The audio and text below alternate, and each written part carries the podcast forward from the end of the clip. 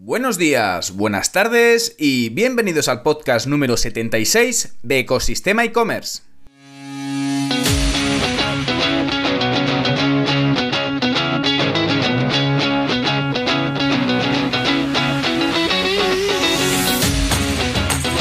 ¿Qué tiene este podcast? Herramientas, trucos, noticias, emprendimiento y muchísimo más para crear tu tienda online o hacer crecer la que ya tienes.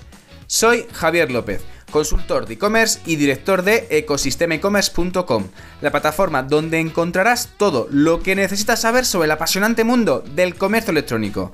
Ya sabes que si necesitas desarrollar o hacer crecer tu e-commerce y necesitas ayuda con ello, puedes contactar conmigo a través del correo del WhatsApp en la página de consultoría de Ecosistema e-commerce. Y en el programa de hoy lo vamos a llevarlo con la segunda parte del tema que empezamos la semana pasada y que versa sobre los costes que supone la creación y el mantenimiento de una tienda online.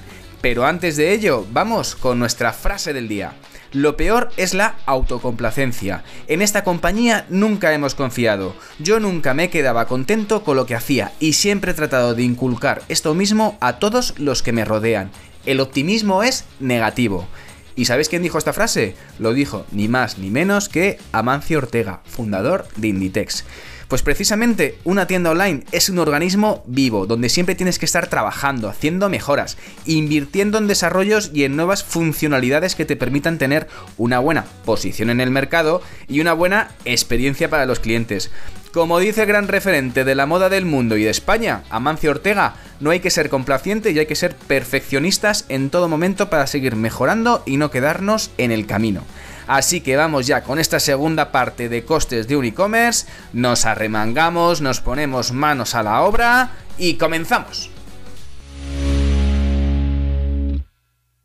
Pues muy bien, empezamos con muchas ganas, sobre todo para cerrar este podcast doblado, este, estos dos episodios que, que, empezamos la semana pasada con el tema de costes que supone la creación y el mantenimiento de una tienda online para que lo tengas en cuenta a la hora de tener en cuenta tu proyecto. No solamente es comprar el dominio, comprar el hosting y ponemos ya a realizar el diseño de la tienda y empezar a vender productos. No, porque tiene muchas integraciones detrás, tiene muchos detalles, tiene muchas funcionalidades, tiene muchas palancas que cada una tiene un coste y en función del estado en el que te encuentres y del presupuesto en el que te encuentres, puedes optar por implementar una, varias, todas y dentro del mercado de cada una de estas herramientas, funcionalidades, plugin, temas, pues tienes que tener en cuenta también tu presupuesto y un poco dónde quieres estar y trabajar. Pero bueno, ya vamos a trabajar sobre todo en este episodio sobre la segunda parte de costes que supone la parte de la tienda online, en la que hay costes digitales y costes menos digitales. Para empezar, debes de tener en cuenta el tema de ya has elegido el dominio, ya has elegido el hosting si lo tienes con un Presta o con un WooCommerce o os olvidas de eso si tienes directamente un Shopify donde compras directamente el dominio. La semana pasada también estuvimos hablando de herramientas de CRM como MailerLite o MailChimp. También hablamos de herramientas de gestión de marketing automation como Connective. También estuvimos hablando sobre el tema de los themes, sobre precisamente los diseños de tu página web con opciones de gratuitas, opciones de pago. Pero bueno, esta parte de, costes que supone tener una tienda online, vamos a introducirnos un poquito más en materia y a meternos también en cosas operativas, sobre todo con la parte del RP. ¿Qué es el RP? Es un sistema que te permite gestionar eh, partes administrativas, partes operacionales de tu tienda online. Por ejemplo, pues conectar tu tienda online con el almacén, pues tienes que gestionar también la parte del, tienes que tener en cuenta la disposición de un RP. Hay plataformas como Magento que ya tienen el RP integrado, pero bueno, dependiendo de tu e-commerce, pues sobre todo está bien disponer de varias soluciones que ya son conocidas en el mercado. El coste de RP depende pues en función de lo que estés haciendo. Eh, tienes la opción de Holded, tienes la opción de Microsoft Dynamics, tienes la opción de Aqua o incluso también tienes la opción de SAP Business One, ¿vale? Son diferentes opciones de RP que tienes en el mercado y sobre todo para la hora de integrar esta parte logística, esta parte de almacenaje, esa parte de operaciones con tu departamento financiero, te va a ayudar sobre todo a tema de procesos operativos dentro de tu tienda online. ¿Qué más debes de tener en cuenta? Pues eh, si vendes productos físicos, debes de tener en cuenta de, oye, tengo el producto físico, ¿Quién me va a hacer las fotos de ese producto físico? ¿Las vas a hacer tú con una cámara? ¿Vas a tener un pequeño estudio? ¿O vas a disponer directamente, si eres un dropshipping, vas a disponer de las fotos directamente que te provea la marca o el, mayorista que te ha vendido los productos? Tienes que mirar cómo trabajas esas fotos. Puedes utilizar profesionales o puedes disponer de... Eh, ahora mismo hay herramientas de IA, de inteligencia artificial, que te ayudan sobre todo en la gestión y un poco en la localización de esas fotos, sobre todo para ambientarlas, y te van a ayudar sobre todo a nivel de, de, esas herramientas como DALI o como otras herramientas que te van a ayudar muchísimo para poder eh, trabajar el tratamiento de las imágenes, incluso de creación de, aplicaciones de ese, de ese, producto, pues en, modelos o, en, o directamente en escenarios o típica, pues, típica foto de la taza que haces en una mesa blanca, pues luego incluso puedes ambientarla con inteligencia artificial, con otro tipo de elementos, como si fuera un comedor de un salón. Bueno, puedes trabajar la parte de las fotos y debes tener en cuenta que debes de, eh, es importante, mm, fundamental, fotos o vídeos de los productos si quieres hacer un, un vídeo de ese producto en 360 para que se vean todas las características y todas las perspectivas, o directamente un vídeo de uso de ese producto con un modelo natural, viendo cómo, cómo es el, producto en sí, cómo es la, el tamaño, cómo, cómo es eh, la textura, un poco ver, más detalles que ayuden al cliente a diferenciarlo. Eh, no solamente el coste de las fotos es una parte de los costes, no es únicamente lo que te vas a gastar en un producto. Por ende, también tienes a la hora de trabajar un producto, pues oye, muestras que vas a hacer, el coste de fabricación, el coste de los diseños que realices. Y por ejemplo si haces camisetas pues tendrás que contratar a un diseñador. Si tú no sabes diseñar bien tendrás que contratar un diseñador que te permite realizar diseños de esas colecciones y eso tiene un coste. Por cada diseño en función de puedes pagar por fees o por horas o por colecciones o por entregables. Bueno depende de un poco de la negociación que llegues. Si trabajas con agencias o trabajas directamente con freelance. Pero el tema del coste del producto se lleva una buena parte de los costes a la hora de montar un negocio online. Eh, sobre todo en la definición de ese producto, porque también si tienes que hacer muestras, a veces tienes que pagar esas muestras, eh, ver cómo en la textura, ver cómo se estampan los colores, o ver cómo queda ese bordado, o ver si realmente ese detalle de etiqueta lo quieres poner en el hombro, si es una sudadera, o lo quieres poner en la parte de la cintura. Debes de trabajar sobre todo esas diferentes muestras hasta que ya consigues el producto adecuado. O si encima ya estás trabajando un producto único con que necesita un molde específico, pues ya los costes se incrementan. Entonces debes de tener en cuenta ese tipo de costes, tanto en el diseño como en el packaging. Eh, tu producto es un producto que va en una caja con un diseño herramientado, pues debes de trabajar ese tema del packaging.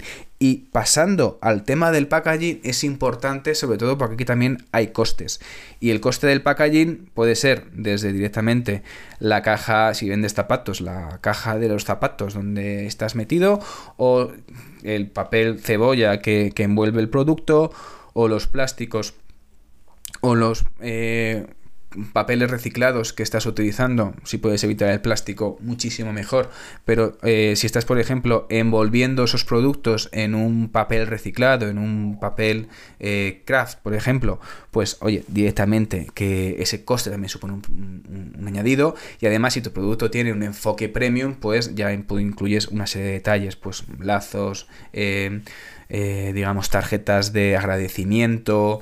Eh, todo no solamente tiene un coste a nivel de producción, sino también a nivel de operativo, a nivel de procesos, porque si contratas un almacén en el que tiene que coger tu producto directamente, no lo tienes mm, directamente totalmente embalado, sino que cogen tu producto, lo tienen que ensamblar, lo tienen que adornar, lo tienen que recubrir con todos esos materiales, cada proceso, cada paso es un coste. Entonces debes de tener en cuenta el coste de fabricación, el coste de las muestras, el pago de los diseños de esas muestras y eh, el coste de los diseños que supone el packaging y qué materiales en el packaging vas a, vas a utilizar. Eh, materiales reciclados, materiales compostables, eh, qué tipo de materiales. Si queréis un día hablo sobre materiales sostenibles y de que sobre todo qué, opciones tenemos para sobre todo tener eh, eh, utilizar eh, embalajes más sostenibles y que estén dentro de la economía circular sobre todo más sostenibles con el mundo con el planeta en el que vivimos. Que hay que tener mucha conciencia debemos de eliminar los plásticos de un solo uso eh, ya os, explicaré un poco qué está pasando en el Pacífico con el tema de los plásticos. Pero bueno, si queréis un día hablo sobre este tema que la verdad que me encanta y, que es apasionante y además que es necesario tener esa concienciación respecto a la sostenibilidad con todos los procesos que hacemos. Bueno, una vez que hemos visto la parte del producto, la parte del, embalaje, la parte de cómo lo vamos a presentar, de si vas a un, un embalaje más premium o menos premium, tienes que ver la parte de la, del almacenaje. La parte de, oye, cuánto ocupa tu producto, eh, cuánto vas a calcular, por ejemplo, oye, pues es que a lo mejor directamente, eh, aparte de vender en mi tienda online, voy a vender en Marketplace. Pues eh, trasladar tu producto a, los almacenes de ese Marketplace, si eliges la opción de que te gestionen la logística, pues también tiene un coste, un coste de almacenaje, tanto si lo alquilas como al final, pues ese, también, ese coste de que, tenga, que puedes tener un almacén, que a lo mejor no lo integras en tu cuenta de resultados, pero también sigue siendo un coste, porque al final estás ocupando un espacio. Pues es cuando alquilas almacenes para para poder eh, disponer del tema de, los, de tus productos, lo alquilas o por racks o por estanterías o por metros cúbicos. Depende de la voluminosidad, del volumen que tenga esos productos que tú vendes. Si vendes camisetas, sudaderas, gorras, tazas, si vendes productos con variables o productos sin variables pues la parte del almacenaje es un coste que tienes que tener en cuenta. Un coste que, mm, ojo, que ten en cuenta los precios que estás poniendo, porque si tus productos son voluminosos, ocupan mucho volumen y te están costando muchísimo coste de almacén, por ejemplo, eh, armarios de resina que ocupan muchísimo, eh, estás vendiendo, pues, no lo sé, carritos de bebé que sí, que pueden ser caros, pero al final que, el almacenaje de esos productos no es el mismo almacenaje que puede ser un pendrive o una tablet. Eh, es diferente y además te supone, o un perfume o una gorra, que al final los costes son mucho más, eh, mucho más eh, contenidos. Pues a la par que tienes esos costes de almacenaje, que es muy importante que los tengas muy bien, muy bien trabajados y hagas esos ejercicios y esas estimaciones y esos forecasts y que te ayude el mismo, el mismo gestor logístico, la misma empresa logística que te va a almacenar los productos, que te ayude a hacer ese ejercicio para poder calcular los costes presentes y futuros que vas a tener para poder construir tu precio de producto.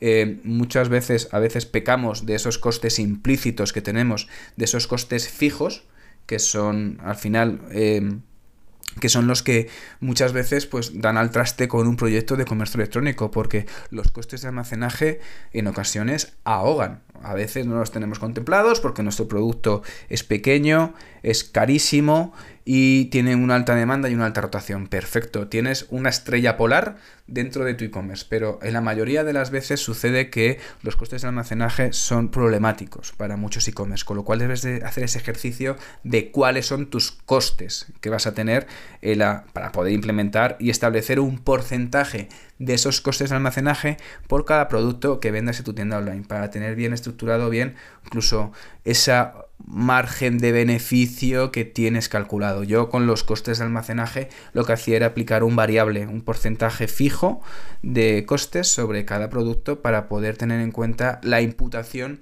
de los costes de almacén.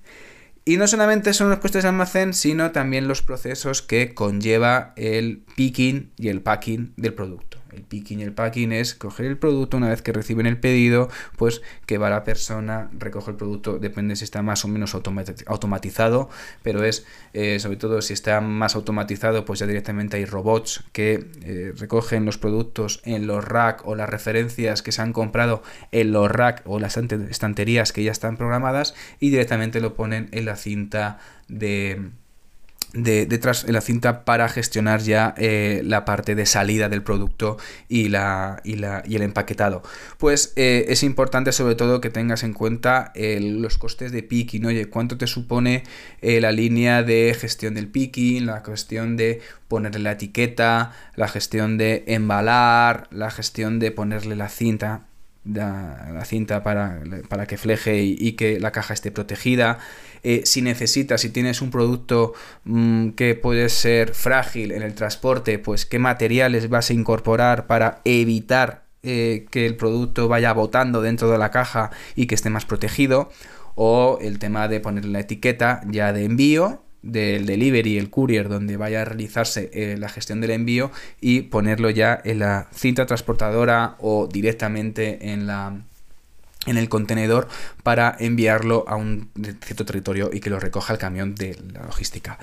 Logística que no acaba ahí, la logística al final tienes la parte de pues la gestión de los couriers que en función de si entregas en Madrid, si entregas en Península y te van a hacer el cálculo en función de los kilos y del tamaño. Con lo cual trabaja siempre con ese cálculo de, oye, pues en función de los pedidos que hacen mis usuarios y hacen cuántas unidades, cuántas referencias compran por pedido para calcular el peso y el volumen. Y con eso ya puedes calcular los gastos de envío y ya es tu decisión si incorporas esos gastos de envío al usuario o directamente los absorbes tú para incentivar la compra y evitar la fricción en el proceso de pago. Eh, importante esa, esa, parte de envíos porque eh, si vendes a Madrid, si vendes a islas, eh, si vendes al norte de España, bueno, trabajarás con la parte de territorios y luego trabaja con varios couriers para diferentes zonas. Pues, por ejemplo, puedes trabajar con un logístico, con un, una empresa de mensajería que te puede hacer todo o te puede gestionar incluso la última milla, o a lo mejor tienes opciones de buscar otras opciones de última milla, pero trabaja con sobre todo con aquellos couriers que te pueden dar eh, servicio tanto en península o, oye, pues para península utilizo uno y para islas utilizo otro que me produce más confianza o son, sobre todo, eh, tienen mejor servicio. No trabajes solamente con la parte de los más económicos porque aquí lo barato sale caro. Busca sobre todo lo que te dé mejor servicio y con los precios más contenidos, pero sobre todo que dé buen servicio por el tema de evoluciones y de pérdida de paquetes es algo que pasa muchas veces. No solamente eso, sino también la parte de marketing. Eh, ten en cuenta que tienes que tener eh, un presupuesto adecuado para la publicidad, eh, para tus campañas en TikTok, en Facebook, en Instagram, en Google, en Shopping, en, en Display, en Retargeting. Es decir, todo ese presupuesto de campañas que necesitas para poder impulsar y darte a conocer, eh, o ya sea para recuperar esos clientes que han llegado a tu tienda online y que finalmente no han comprado.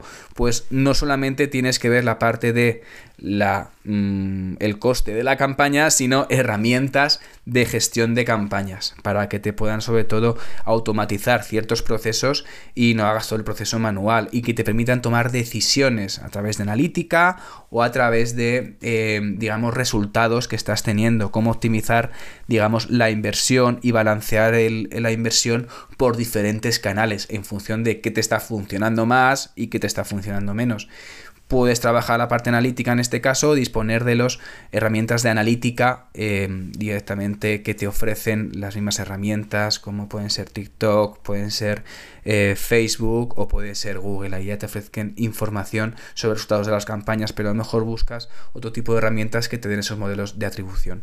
Así que resumiendo un poco, pues tienes la parte de los RPs, la realización de trabajar la parte física de tus productos, con los diseños, con las fotos, con las muestras, con la fabricación de productos. Ten en cuenta muy bien los costes de almacenaje, donde vas a meter tus productos, la parte de la logística, el picking y el packing, eh, los courier, los, digamos, los deliveries de última milla, el tema del marketing y, las, y la gestión de las campañas. Y ya con esto ya no me entretengo más y espero que te haya servido porque ya hemos llegado al final del podcast sobre costes de creación y mantenimiento de una tienda online. Espero que te haya servido de valor y que te sirva sobre todo cuando tengas en cuenta al montar tu tienda online. Gracias por llegar hasta aquí y sobre todo por escuchar el podcast. Ya sabes que si te has quedado con ganas de más y estás pensando en crear una tienda online o quieres hacer crecer la que ya tienes, puedes echar un vistazo a ecosistemaecommerce.com y allí podrás contactar conmigo. Por último, si además valoráis con 5 estrellas este podcast en la plataforma donde lo estés escuchando, yo os estaré, como siempre, infinitamente agradecido. Gracias de nuevo y nos escuchamos mañana con el próximo episodio de Ecosistema e-commerce. Que tengas muy buen día. Adiós.